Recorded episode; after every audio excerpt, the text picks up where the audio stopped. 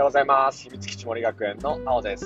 えー僕は神奈川県葉山に開校したオルタナティブスクール秘密基地森学園でグループリーダー、先生をしていたり、ブログ、先生デザインラボを運営していたり、みんなのオンライン職員室というサービスでファシリテーターを務めていたり、いろんな活動をしています。このラジオは15年勤めた小学校教員という経験と、2児の父である父親の経験から、えー、と教育についてお話をできればと思っております。さて、えっ、と、11月ももう25日に入り、ね、えー間もなく今年も最後の1ヶ月っていう風になってきました。で2020年、本当にコロナが襲ってきて、ね、いろんなことがありました。僕らの学校も、ね、そんな中開校して、ね、最初オンラインでの入学式、オンラインでの授業を得て、で、6月から校舎でのスタート、そして、えっ、と、今に至っています。ね、初めは少なかった人数も、えーほぼ倍近くに増えて、ね来年度の入学もいっぱいになっています。えーそんな中ね、2020年振り返ってみると、やっぱり僕は挑戦してきたなっていう、一歩を踏み出せたなっていう部分と、えーまだまだ、ね、それじゃ足りなくて、もっともっと挑戦できるだろうなっていう、ねえーそういう後悔とかありますので、えーまた、ちょっとね、えー最後の1ヶ月、大きな挑戦をしていきたいなっていうふうに思っています。さて、えー今日は、えっ、と、原点主義より加点主義というお話をさせてもらえたらと思います。で、えーこれは、えっ、と、親目線でもあるし、えっ、と、先生目線でもある話なんですけど、え僕はあのずっと教員の時代、教員時代にも、ね、ずっと常々思ってきた、大事にしてきたモットーでもあります。ね原点主義より加点主義、ねどういうことかってことをね、ちょっと順にお話できたらと思います。えっ、と、簡単に言うと、えっ、と、100点から引くような形で子供を見るんじゃなくて、ね、0点からの足し算で子供を見ていきましょうっていうことです。えー僕ら、えっ、と、教員であったり、親であったりっていうのは、もう100点からの引き算で子供を見がちになるんですよ。で、えっ、と、いい状態っていうのが100点満点の状態。そこからできていないことを探して、できていないことがあると減点していく子供たちの見方ってことです。でこれね、すごく陥りやすいんですよ。えっ、と、陥る、なぜ陥るかってことは、この後ね、話をしていきたいと思うんですが、で僕も先生始めて間もない頃、初任校にいた頃、やっぱりこの減点主義っていうのは、えっ、と、陥りましたね。えっ、と、少しでも荒探しをして、何か良くなるために変えていこうとか、ね、子供をね、えー満点を基準にして、見て足りないところをなんとか支えてあげようとか、ね、えー言い方によっては、ね、それが正しいことのように映るんですが、これね、決して正しいこととか望まれていることではなくて、なんか、そこにいる人たちにとっては息苦しさが残ってしまう子供の見方だと思ってるんです。なので、ねえー原点主義の見方ではなくて、加点主義に切り替えていきましょうっていうのが今日のお話です。ね加点主義っていうのは、子供たちがね、えっ、と、できることが当たり前じゃなくて、ね何もできない状態から足し算をしていきましょう。でそうすると、ああ、この子はこんなことができるのかとか、ああ、なんかここ見えてなかったなとか、ねそんな風にね、えー、0点から足し算をしていくことで、子供の見方が柔らかくなり、幅広くなり、それって見る人にとってね、えー親や先生の見る人にとってもプラスになるし、見てもらう子供たちにとってもとプラスになる見方だよねっていう、そんなお話です。えっ、と、言い方だけで言うと、まあ簡単なことのように思えるかもしれませんが、これね、なかなか難しいのには理由があります。で原点主義に陥りやすいわけっていうのは3つあるなっていうふうに思っていて、ね、1つが慣れ。ね慣れがあるよ。2つが、2つ目が比較。3つ目が自身の経験です。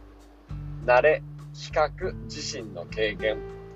で慣れからまず見ていきたいと思うんですが、ね、えーまあ、親からしても先生からしても、毎日毎日会っている子供を見ていると、その見ている目は慣れてくるんですよね。もうちょっと言うと、ね、人は何かこうフィルターを通して物の見か、物を見るので、その物のの見方が固定化されてくるってことです。なんか、えっ、ー、と、あ、この子はこんな子だっていうレッテルを貼ってしまったり、あー、こうしたらこうなるよね、とか、あー、ここがうまくできてたのになあー、なんだ、今日はできないのか、とか、えー、慣れが原点主義を生んでしまっていて、その見方のスイッチを変えるってことを常日頃から大事にしていかないといけないなと思っています。一つ目は慣れでした。ね、えー、二つ目が比較です。ね、えっ、ー、と、二つ目の比較は、えっ、ー、と、比べてしまうことで原点主義に陥りやすいんですよね。まあ、簡単に言うと、お友達のあの子はできてるのに、私の娘はできていない。とか、ね、えー、あ、あの子だったらこうやるのに、ね、えー、なんでうちの子だけできてないんだろうとか、比較をしてしまうことで、原点主義に陥りやすくなります。それはなんか、教員も多分その陥りやすくなるね、えー、最たる場所だなっていうふうに思うんですけど、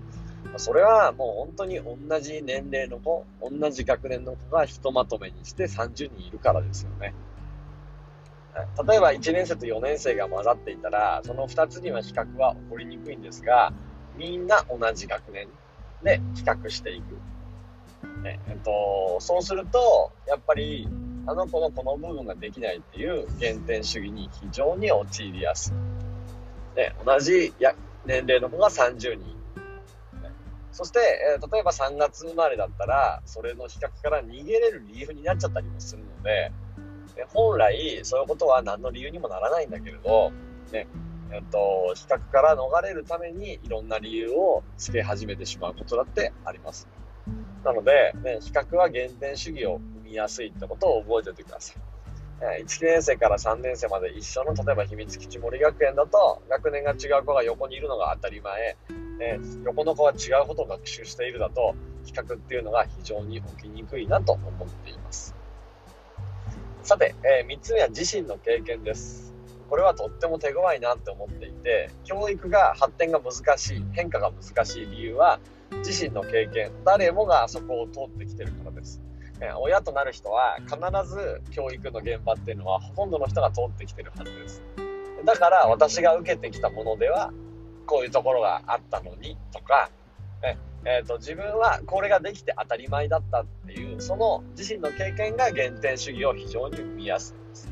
よく考えてみると自分自身だってたくさんのできなかったことを得て今の自分があるのに、えー、もうできてしまっている大人である自分と比較して、えー、これも原点主義が生まれやすい構造になっています。だから教育って非常に難しいなって思うのは誰しもが自身の経験を持っていること。そしてえそれがすぐにできるようになったと思い込んでしまうこと。この辺りが非常に難しいなっていうふうに思っています。えー、慣れ、比較、自身の経験、この3つがあるからこそ人は原点主義に陥りやすい。だったら、ね、えー、慣れを排除して、ね、えっと、新しい目で見るには、例えばね、一人の先生は子供たちを見るんじゃなくて、他の先生の目が必要になってきたり、ね、えっ、と、比較を外して子供たちを見るには、ね、比較する対象と一緒にいない、比べられる環境に身を置かないってこと。そして、えー、最後の自身の経験を外すためには、自身の経験のね、えっ、ー、と、根拠である、その自身の経験に対しての振り返りやリフレクション、つまり親自身も変化していく、そんなことが可能なんじゃ、そんなことができるんじゃないかなっていうふうに僕は今考えています。